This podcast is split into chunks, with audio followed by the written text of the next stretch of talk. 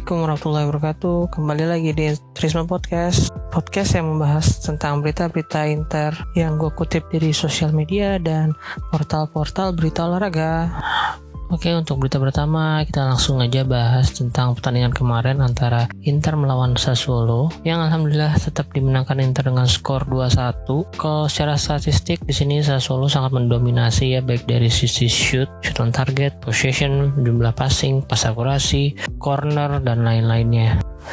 Tapi untuk kali ini gue kayaknya nggak akan terlalu membahas beberapa statistik tersebut karena di beberapa pertandingan terakhir Inter mainnya kayak kayak negatif football banget sekarang konten mainnya. Ya sudah mulai mirip-mirip dengan cara bermain Mourinho waktu menangani Inter. Kemarin ketika Conte sempat diwawancara oleh beberapa media dia juga bilang kalau kemenangan lah yang paling penting kalau ada yang bilang kemenangan jelek dia nggak keberatan sama sekali karena yang penting inti tetap 3 poin dan Conte nggak kecewa sama pemain-pemain Inter dengan memainkan permainan seperti kemarin hal ini kayaknya akan menimbulkan uh, dua kubu Interisti yang emang suka termain kayak gini main negative football atau defensive counter attack atau permainan yang lebih menghibur secara penyerangan dan ball possession. Dan di salah satu wawancara kemarin juga dibilang saat mereka berhasil mengalahkan Dortmund di UCL mereka bermain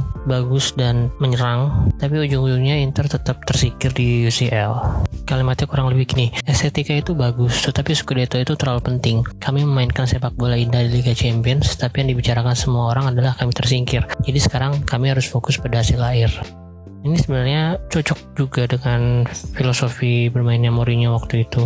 Dan kalau opini gue sebagai interista gue sih setuju-setuju aja ya. Mungkin banyak yang gak setuju juga cuman selama itu menghasilkan 3 poin dan kemenangan mau dengan cara bagus atau jelek pun ya tetap kemenangan. Dan sebenarnya kalau mau dilihat-lihat dari menit pertama sebenarnya Inter nggak main buruk-buruk amat ya semalam. Sebenarnya kata yang lebih tepat untuk menggambarkan permainan Inter kemarin itu ya adalah efektif dan efisien dan gua, dua gol yang tercipta pun terbentuk dari proses counter attack yang sangat baik ya. Untuk di gol pertama dicetak oleh Lukaku di menit ke-10 itu pun ber berawal dari counter attack di sisi kanan menyerang Inter kemudian di switch play ke bola jauh ke asli yang di sisi kiri menurut gue itu bukan kebetulan atau beruntung aja sih Lautaro bisa menemukan asli yang di posisi seperti itu. Padahal dia pastinya juga nggak terlalu melihat 100% ke asli yang. Tapi menurut gue itu adalah uh, pola-pola yang sering dilakukan oleh Inter di beberapa musim ini atau bahkan kayaknya sering dilakukan di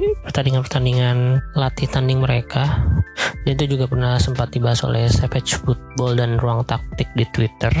Jadi memang menurut gue sih permainan Conte di beberapa pertandingan ini benar-benar emang mastermind taktik dia ya bukan hanya kemenangan dan keberuntungan semata. Untuk gol kedua Inter dicetak oleh Lautaro di menit 67 juga prosesnya kurang lebih sama. Proses dari counter attack uh, di sisi penyerangan sebelah kanan Inter dengan memberikan long pass langsung ke arah Lukaku. Kemudian Lukaku berduel dengan Marlon ya kalau nggak salah Marlon dapat Riches ya. Harusnya sih Marlon yang jagain Lukaku semalam. Dia beradu sprint dan itu emang udah trademarknya selama ini di Inter. One on one dengan mengandalkan kecepatan dan powernya Lalu dia cukup jeli untuk memberikan trupas ke Lautaro yang akhirnya bisa melepaskan tembakan mendatar yang cukup bagus juga ke arah kiri penjaga gawang Sassuolo yaitu Andrea Consili dan sebenarnya juga Inter bisa mencetakkan beberapa gol lagi ya sekitar dua atau tiga lagi lah. Yang gue inget sih dua. Kalau nggak banyak error pas saat melakukan counter attack kalau yang gue paling inget tuh peluangnya Alexis Sanchez dan ya peluang terakhir Lukaku yang dianggap offside oleh hakim garis. Kalau Alexis Sanchez sih itu karena kayaknya dia udah jarang melakukan tendangan-tendangan kayak gitu ya. Sebenarnya tuh dia pernah melakukan chip atau lob shoot kayak gitu ketika di El Clasico. Saat dia bermain di Barcelona dan tandingan itu berakhir dengan skor 2-0 kalau nggak salah. Jarak dan posisinya hampir sama ketika itu dia berhasil menumbangkan Diego Lopez dengan lob shootnya. Kali ini dia gagal untuk uh, melakukan hal yang serupa kepada Andre Consili sebenarnya sih Andre Consili udah udah mati langkah juga cuma memang bolanya sedikit sedikit sedikit melambung di atas Mister untuk gol Lukaku yang dianulir sih kayaknya menurut gue itu dan memang ada di beberapa screenshot atau foto yang beredar di akun fanpage Inter di sosial media kayaknya itu emang tipis-tipis lah offsetnya antara offset dan tidak offset. Menurut, menurut gue sih itu kayaknya nggak offset ya. Cuman wasit aja emang nggak mau ngeliat VAR lagi karena emang waktunya udah menipis udah masuk injury time juga jadi kayaknya nggak mau lama-lama untuk mengambil waktu melihat VAR. Gol yang cetak Sassuolo pun itu gol yang berawal dari kesalahan pemain Inter bukan dari pola penyerangan mereka yang berjalan ya. Di pertandingan kemarin Sassuolo juga cukup buntu untuk melakukan penyerangan di sisi kanan atau kiri jarang uh, peluang yang tercipta benar-benar mateng. Nah, yang gue ingin sorot lagi mungkin si Hakimi ya selain dia memberikan atau menyebabkan gol yang dicetak oleh Sassuolo karena antisipasi di lini belakang harusnya dia nggak terlalu teledor seperti kemarin. Mendingan di pas back pass atau buang aja ke garis out.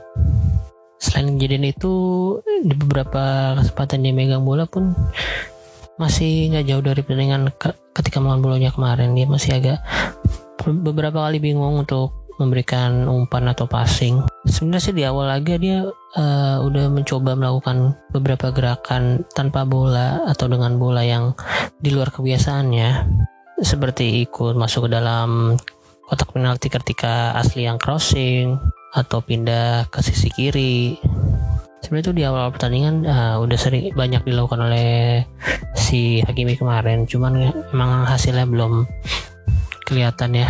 Karena mungkin si Inter juga Conte lebih memfokuskan ke defense-nya kemarin. Kalau feeling gue sebenarnya Conte itu strateginya ya menurut gue nih buat opini gue memang sengaja di awal babak pertama itu ingin memancing Sassuolo untuk lebih berani menyerang ke depan agar ketika mereka kehilangan bola akan ada beberapa banyak space yang tercipta untuk Lautaro, Lukaku, dan Hakimi. Dan di awal pertandingan itu berjalan lancar ya, segi konten kemarin.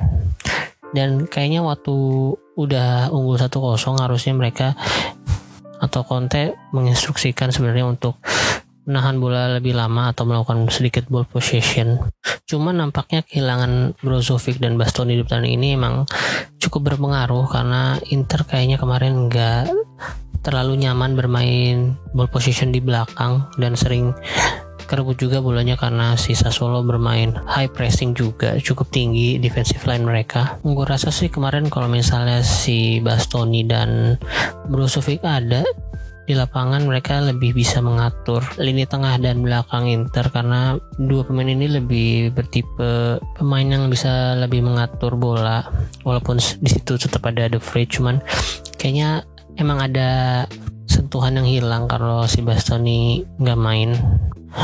Bukan maksudnya si Darmian kemarin main jelek ya cuman emang kayaknya Darmian juga belum terlalu menikmati main di posisi left center back memang secara defense kemarin Darmian cukup bagus. Hanya tinggal penguasaan bolanya aja yang kurang kemarin. Ya semoga aja perkiraan gue benar kalau masalah kemarin karena nggak adanya Brozovic dan Bastoni dan semoga masalah ini juga bisa segera ditemukan oleh Conte. Karena waktu kemarin Erikson main di posisi Brozovic sebenarnya nggak buruk-buruk amat juga sih. Cuman kayaknya dia ditarik lebih awal di menit 60 untuk menjaga defense Inter yang agar lebih baik karena memang Sensi kemarin secara defensif lebih baik dari Erikson dalam hal merebut bola. Cuman dalam hal menyerang atau mengatur serangan juga kemarin Sensi belum terlalu memperlihatkan kualitas yang sebenarnya dari dia. Tapi intinya kemenangan tetaplah kemenangan. Mau menang 1-0 2-1 atau mau selisih 3 gol ya tetap intinya tetap dapat 3 poin. Dan sekali lagi ya kalau menurut opini gue sih kemenangan kemarin tuh bukan kemenangan yang jelek. Bahkan Conte pun sampai ngepost di Instagramnya uh, cuplikan gue luka aku berarti dia kayaknya emang benar-benar merencanakan hal itu ya merencanakan uh, skema bermain Inter kemarin. Dan karena tampaknya dia juga senang juga sampai nulis caption 424 di Instagramnya Oke, mending kita langsung move on ke pertandingan Inter selanjutnya yaitu Inter akan melawan Cagliari di kandang Cagliari. Eh sorry, ternyata masih di Giuseppe Meazza mainnya. Pertandingan selanjutnya baru Inter akan tandang ke Napoli. Inter akan menjamu Cagliari pada hari Minggu jam 5 sore mainnya kalau di waktu Indonesia Barat. Di pertandingan ini Inter akan bukan akan lagi ya, atau udah resmi kalau si Barella nggak akan bertanding melawan mantan timnya karena terkena akumulasi kartu kuning di pertandingan kemarin. Dan kayaknya untuk posisi Barella kemungkinan akan diisi Gagliardini atau Vecino sih. Kalau gue sih maunya Vecino, cuman kayaknya Conte akan tetap mainin Gagliardini ya. Untuk formasi tetap seperti biasa 352 ada Rafiq goalkeeper belakangnya ada Skriniar, ada Fish dan kembali Bastoni kemudian sisi kanan tetap ada Hakimi terus Gagliardini, Brozovic, Erikson sisi kiri tetap Young. Yang kayaknya karena versi belum benar-benar pulih sepertinya. Kemudian di penyerang ada duet Lukaku Lautaro seperti biasa. Kalau di segi Cagliari, kalau versi Gazeta, prediksinya mereka akan bermain 3-5-2 juga. Kipernya ada Vicario. Karena kemarin Alessio Cragno menyatakan positif COVID juga dan harusnya situasi ini bisa dimanfaatkan Inter ya karena pada pertandingan sebelumnya melawan Cagliari Alessio Cragno bermain sangat bagus berhasil memblok atau menepis beberapa peluang Inter salah satunya yang paling gue ingat peluang Barella di kotak penalti itu kemudian di back mereka ada Walukiewicz, Godin dan Rugani. Di tengah mereka ada Nahita Nandes, Marin, Raja Nenggolan, Alfred Duncan dan Liko Giannis. Untuk striker mereka sepertinya akan menurunkan Pavoletti dan Joe Pedro di menit pertama. Sedangkan si Giovanni Simeone ada di bangku cadangan bersama dengan Klavan yang kemarin sempat merepotkan Inter juga. Dan selain itu kali ini Cagliari juga punya kuat kuasa semua yang dibeli dari maksudnya direkrut dari kondisi free agent dan satu nama lagi mereka juga punya Gabriel Zappa ya. Pemain muda besar 21 tahun yang sempat bermain di Inter Primavera. Posisinya sebagai back juga ada di bench dari Cagliari. Kalau prediksi gue sih kayaknya Conte akan tetap melakukan taktik yang sama. Tapi gue rasa uh, besok hasilnya akan beda karena Brozovic dan Bastoni udah kembali. Walaupun sedikit kehilangan Barella kayaknya kayaknya dan harusnya nggak akan terlalu berefek banyak karena secara hasil Vecino maupun Gagliardini ini adalah pemain yang cukup hasil berani untuk berduel dan cukup bisa merepotkan juga untuk duel-duel atas karena badan mereka cukup tinggi. Jadi kalau ini besok lagi main yang gak error ya kayaknya bisa membantu banyak.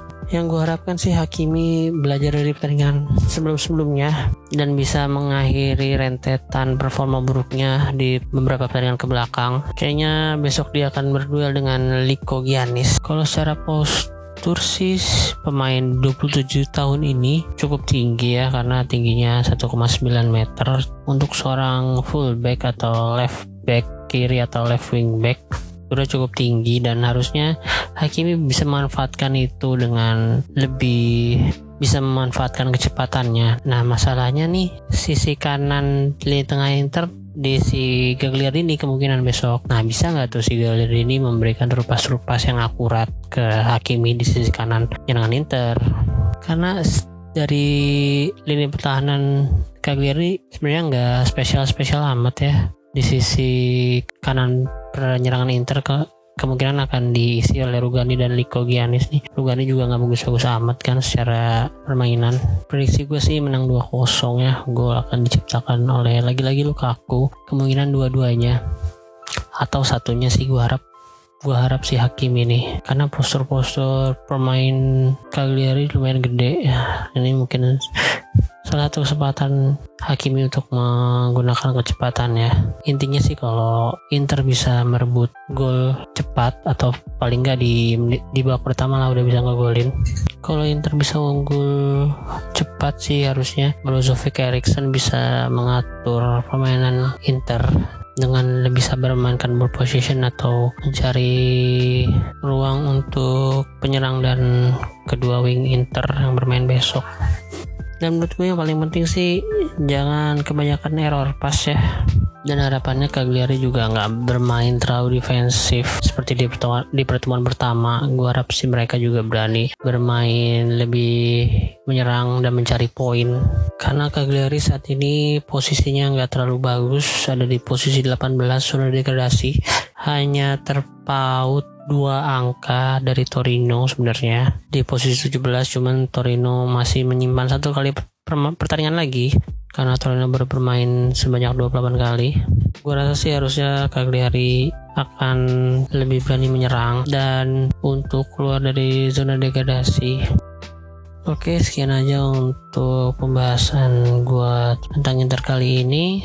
Terima kasih untuk teman-teman yang udah mau dengerin sampai menit sekian Mohon maaf kalau ada beberapa informasi atau kalimat-kalimat yang kurang tepat sehingga membingungkan kalian. Dan jangan lupa untuk kasih saran atau masukan melalui reply ataupun DM di Twitter.